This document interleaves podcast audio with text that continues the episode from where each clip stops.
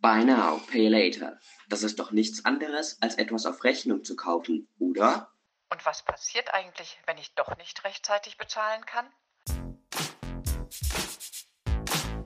Die Verbraucherhelden, der Podcast der Verbraucherzentrale Bayern. Ja, schönen guten Tag. Hallo, mein Name ist Tatjana Halm. Ich bin Referatsleiterin bei der Verbraucherzentrale Bayern für den Bereich Markt und Recht. Und heute sprechen wir über das Thema Schulden, muss man sagen.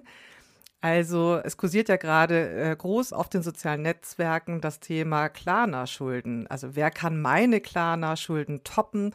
Auf TikTok und Co. wird äh, gerade darum gewettet, wer die höchsten Schulden hat bei dem Z Zahlungsdienst Klarna. Und ähm, teilweise kann es da auch wirklich um Tausende von Euro gehen. Und das klingt ja jetzt erstmal bisschen harmlos. Hashtag Klarna-Schulden ähm, und äh, das kursiert dann schön im Netz.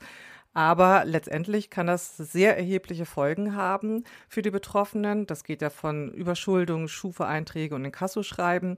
Und ähm, da wollen wir jetzt mal klären, was da denn eigentlich im Hintergrund passiert und was das eigentlich auch bedeutet und mit welchen Folgen die Nutzerinnen und Nutzer da auch wirklich äh, rechnen müssen. Und dazu habe ich mir natürlich wie immer einen Experten eingeladen. Heute darf ich meinen lieben Kollegen Herrn Sascha Straub, Referatsleiter für den Bereich Finanzen bei der Verbraucherzentrale Bayern, begrüßen. Der wird uns einiges dazu erklären können. Lieber Sascha, hallo. Ja, hallo Tatjana. Ja, Hashtag äh, Klarna-Schulden. Äh, das klingt ja jetzt erstmal relativ harmlos, äh, aber was verbirgt sich denn genau dahinter? Das äh, würde ich dich gerne bitten, uns mal kurz zu erklären. Letztlich äh, geht es darum, dass man auf Pump Einkäufe getätigt hat, äh, letztendlich shoppen, ohne dass man das Geld dafür gleich auf die Online-Theke gelegt hat, sondern im Grunde genommen davon profitiert, dass es Angebote gibt, Buy Now, Pay Later nennen die sich, wo man erstmal kauft und dann sich über das Bezahlen keine Gedanken macht, sondern das erstmal in die Zukunft verschiebt. Und wie kommt es dann genau zu den Schulden? Also das heißt, was passiert dann im Hintergrund? Du hast ja jetzt schon gesagt, das Grundprinzip ist Buy Now, Pay Later. Aber was, was ist denn da wirklich jetzt mal aus dem Finanzblickwinkel äh, genau das Technische, was dann halt eben da abläuft?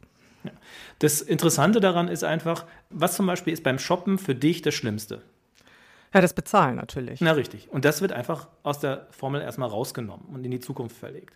Das heißt, der Gesamteindruck, äh, ich möchte ein schönes Shopping-Erlebnis haben, ich möchte eigentlich das kaufen, was ich sehe, was mir gefällt.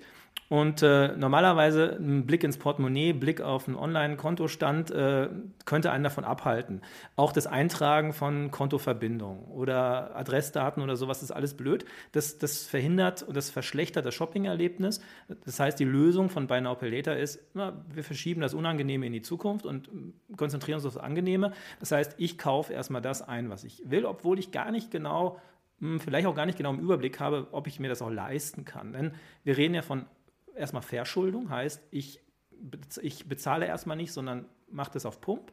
Und wenn ich dann aber so viel auf Pump habe, dass ich es nicht mehr bezahlen kann, bin ich bei der Überschuldung. Und das ist das Problem, was bei Buy Now, Pay Later mit drin ist, denn die Zahlungsdienstleister gehen in Vorkasse. Das heißt, der Händler kriegt sein Geld direkt von dem Zahlungsdienstleister und der Zahlungsdienstleister gewährt mir sozusagen einen Kredit, ähm, den ich dann später zurückzahlen soll. Also das heißt, die Suche nach der EC-Karte, die Suche nach den Tanz fällt weg. Also diese ganzen Zwischenschritte. Ähm, man reduziert es auf wenige Klicks und schon ist sozusagen das Kauferlebnis erledigt und äh, die Ware ähm, in Anführungsstrichen bezahlt. Ähm, aber was ist denn jetzt da äh, der Unterschied zum klassischen Kauf auf Rechnung? Da, da kriegt man ja auch die Ware erstmal, hat ja auch noch nicht bezahlt, sondern bezahlt ja später. Also was ist jetzt hier anders als beim klassischen Kauf auf Rechnung? Ja, ist völlig richtig. Also Kauf auf Rechnung ist super beliebt in Deutschland. Fast 50 Prozent aller Zahlvorgänge sind äh, Rechnungskäufe. Ähm, und das ist auch nicht schlimm. Also äh, im Grunde genommen mache ich das ja so, ich gebe dann meine im Online-Shop dann meinen Namen, meine Adressdaten an äh, und dann kriege ich mit der Ware eine Rechnung. Das ist der normale Rechnungskauf. Was macht jetzt bei Now Pay Later? Äh, in ihrer Variante des Rechnungskaufs machen die das so, dass du quasi bei einer App angemeldet bist von dem Zahlungsdienstleister.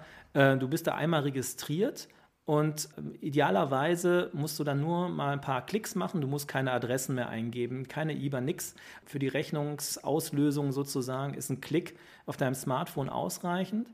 Ähm, und äh, du hast im Grunde genommen diesen Zahlungsvorgang sofort erledigt. Ähm, das heißt, du hast keine Hürde mehr. Es geht super schnell, sehr einfach und fast unbemerkt, äh, sodass du natürlich äh, zu Spontankäufen dadurch ja, angeregt wirst. Spontankäufe, die du dir sonst vielleicht nicht leisten würdest oder wo du dann nochmal überlegen würdest. Ähm, jetzt hast du ja gesagt, es gibt Zahlungsdienstleister. Also das heißt, hier ist dann nochmal ähm, noch eine weitere Person, noch ein Dritter dabei, der dann halt eben auch ähm, in diesen ganzen Ablauf mit eingezogen wird. Jetzt will ja keiner was umsonst machen. Äh, das heißt, hier ist ein Dienstleister, der ja auch einen Dienst äh, anbietet, und zwar das äh, unproblematische Zahlen ähm, ist so eine Art Vermittler. Womit verdient der dann sein Geld? Also der wird es ja auch nicht umsonst machen. Ähm, muss ich dann als Käufer, als Käuferin dann das zahlen? Oder wie kommt das denn dann halt zustande, dass dann halt auch diese Zahlungsdienstleister an ihr Geld kommen? Oder was ist der, der Bonus für die? Natürlich, dafür, dass dann äh, die Zahlungsdienstleister wie PayPal oder Klarna in Vorkasse gehen sozusagen, wollen sie natürlich auch berechtigterweise ein Entgelt. Das heißt, ich äh, kann bei dem Rechnungskauf zum Beispiel äh, sagen, ich möchte ein Zahlungsziel von 14 oder jetzt mittlerweile eher 30 Tagen haben. Ich habe 30 Tage Zeit.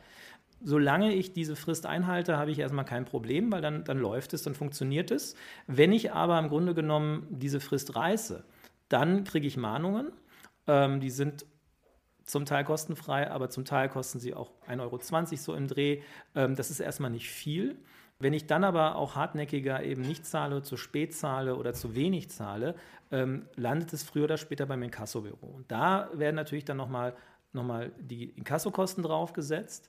Und ich kann auch die Variante Ratenzahlung draus machen. Das heißt, ich zahle da nicht den Gesamtbetrag, sondern ich stotter es dann ab. Und dann haben wir teilweise 14, 15 Prozent äh, effektiven Jahreszins drauf, der noch draufkommt. Das heißt, das verteuert den Einkauf ungemein.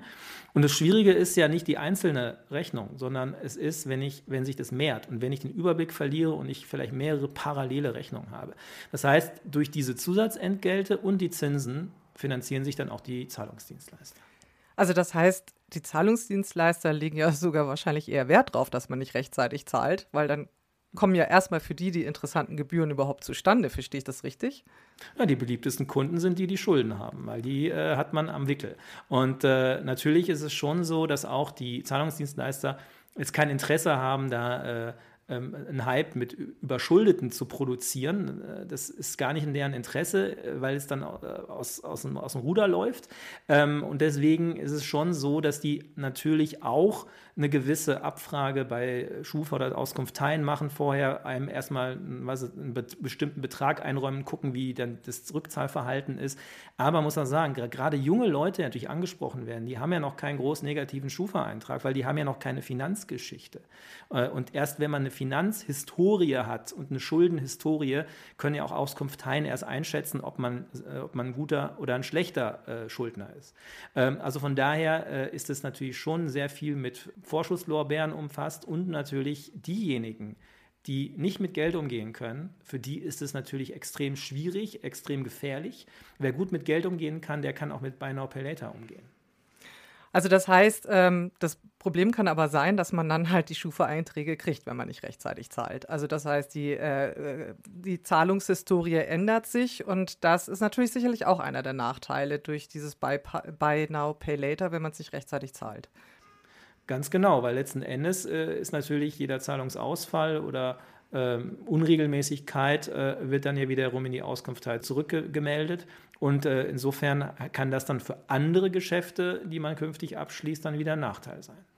Also kann man zusammengefasst sagen, es gibt mehrere Kriterien, auf die man achten sollte oder mehrere Gefahren, die natürlich auf einen zukommen können die Mahnung, die jetzt mal äh, sozusagen daran erinnert, dass man zahlen soll, aber in der Folge dann auch, ähm, das ist ja das, was wir auch immer wieder erfahren von Verbrauchern, die in Kasse schreiben, die ja dann äh, recht überraschend eigentlich äh, kommen und auch gleich hohe Gebühren haben können, manchmal ja sogar auch höher als der eigentliche Wert der Ware, die man da mhm. gekauft hat. Ne? Also das ist ja dann halt irgendwann so doppelt teuer und dreifach teuer. Ähm, und dann ist man in dieser Mühle und ähm, hat dann die Gefahr dann vor sich, dass man sozusagen und durch den Verlust des Überblicks über die Finanzlage dann ähm, in dieser Überschuldung ist und gar nicht mehr weiß, wo muss ich als erstes zahlen. Manchmal zahlt man ja dann auch nur noch äh, die Zinsen und die Inkassogebühren und kommt eigentlich gar nicht dazu, die eigentliche Schuld zu begleichen. Und das ist natürlich dann halt äh, ein sehr negatives Szenario, das auf einen zukommen kann. Dessen sollte man sich natürlich vor, im Vorfeld bewusst sein. Aber wenn ich frage im Vorfeld, wie kann man sich denn davor schützen? Also wie, wie kann man denn halt sozusagen das verhindern, dass man in diese Falle tappt? Ja, letzten Endes ähm, geht es schon darum, dass man sich gut überlegt, möchte ich diese Impulskäufe wirklich machen? Kann ich mir das wirklich leisten? Ähm, und wie, wie dosiere ich das? Ja, ich meine, es ist nicht schlimm, wenn man mal aus dem Impuls heraus was kauft, äh, wenn der Betrag beherrschbar bleibt. Aber das Schwierige ist, wenn man sich daran gewöhnt und auch diese Einfachheit im Grunde genommen akzeptiert und sagt, das ist für mich super, weil äh, muss ich mir keine schlechten Gedanken machen über das, ob ich es jetzt oder nächsten Monat zahlen kann.